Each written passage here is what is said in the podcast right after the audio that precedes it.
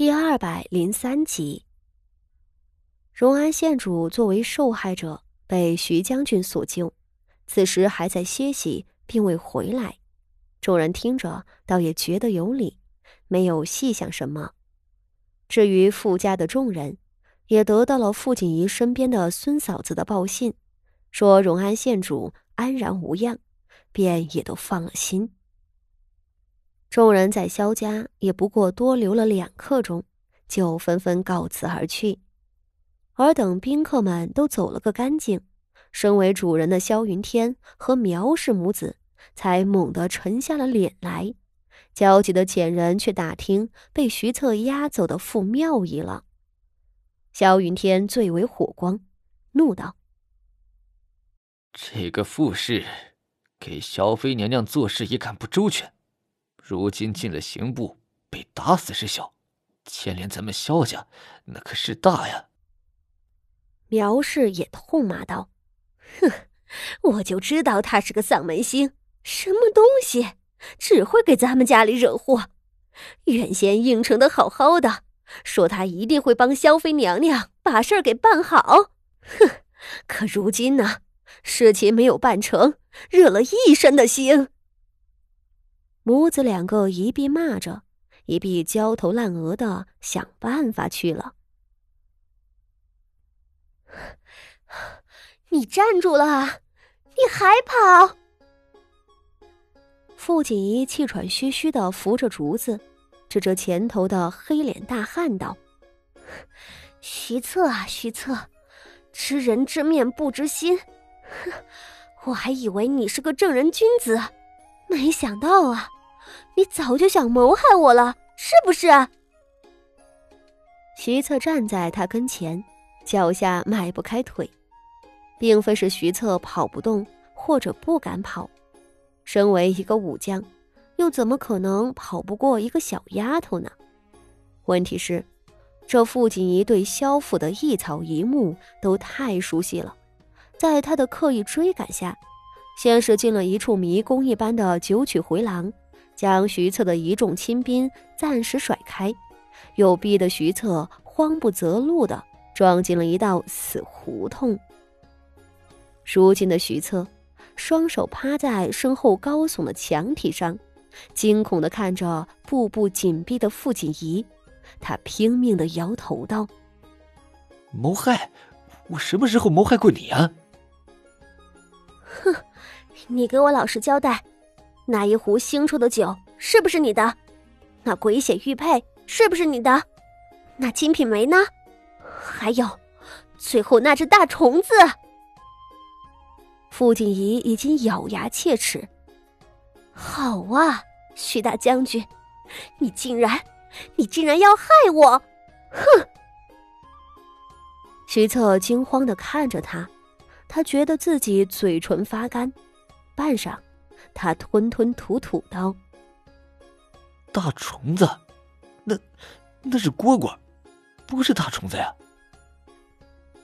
哎呦呵，竟真的是你！你都亲口承认了啊！傅锦仪气急败坏：“哼，我可告诉你，你把我害惨了，你知道不？你个混账，你为什么要这样做？那只大虫子差点把我吓死了。”还是我父亲用鞋底子给拍死了，徐策啊徐策，说不是因着你从前救过我，今日又救了我，我保准将你告到刑部去。对于傅锦仪的厉声的威胁，徐策是半点没有听进去，他脑子里嗡嗡作响，许久才道：“你你你，你拿鞋底子把那玩意儿给拍拍死了。”是啊，没拍在你脸上，算你走运了。傅锦仪气得脸都涨红了，哼，我现在还真想再揍你一顿，你这个混账！徐策愣愣的看着他，艰难的吞下了一口口水。拍死了，拍死了，拍拍拍拍拍死了！太子跟他开价一百万两银子的蝈蝈。被，被拍死了。徐策有一种想晕过去的冲动，而那傅锦仪再次往前跨了一步，指着他的鼻子道：“哼，徐将军，做贼总是不对的，我可不希望再次收到什么诡异的东西了。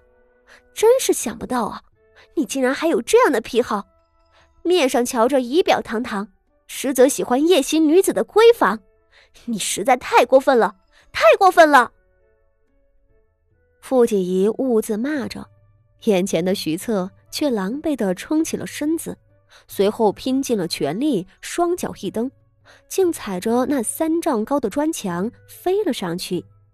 他的身影越过墙头，拼力的翻了过去。嗨，你还跑！傅锦仪喘着粗气，他不甘而愤懑的看着徐策消失的身影，撂下一句话道。哼，你给我记清楚了，下一回我再在傅家看见你，我不打死你，我就跟你姓！哼！在徐策翻墙逃跑之后，不过一炷香的时间，徐家的亲兵们就赶到了，而一同赶到的，还有听了消息前来寻人的傅家众人和相熟的几户人家。大家看着站在死胡同里完好无损，又似乎被武士们保护起来的傅锦仪，都松了一口气。傅老夫人方才已经听人禀报了所有的事情，简直吓得半死。在瞧见傅锦仪的时候，眼泪都出来了。祖孙二人抱在一块儿，二太太、三太太等则连忙对一众武士作揖道谢。还感激涕零道：“不知徐大将军在哪里？我们傅家这回又欠了大将军天大的恩情了，必要郑重道谢才行。”而以少荣为首的亲兵们，此时都面色无比古怪。他们总不能说徐大将军为了躲避傅锦仪的追击，翻墙逃走了吧？呃。这个徐大将军啊，他他他有公务在身，已经先行告辞了。邵荣嘿嘿笑着，挠着后脑勺站出来解释道：“ 徐大将军命令我们一群属下在此保护荣安县主。”啊，原来是这样啊！傅家两个太太说着，脸上露出遗憾的神色。三太太上前道：“那等来日，我们一定亲自到徐府上道谢，到时候也会带县主一同过去。”啊，这个这个就不必了，你你们太客气了。少荣欲哭无泪的应付着，心里却道：“也不知自家主子现在如何了，那么高的墙，他没有摔死吧？”就算没摔死，日后又该怎么办？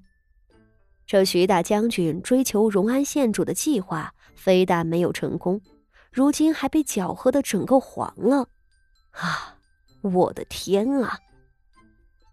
邵荣心烦意乱的想着日后的对策，傅家众人却不愿意久留，他们恭敬而诚恳的给各位亲兵们都道了谢。这才将傅锦仪带上小轿，告辞离去。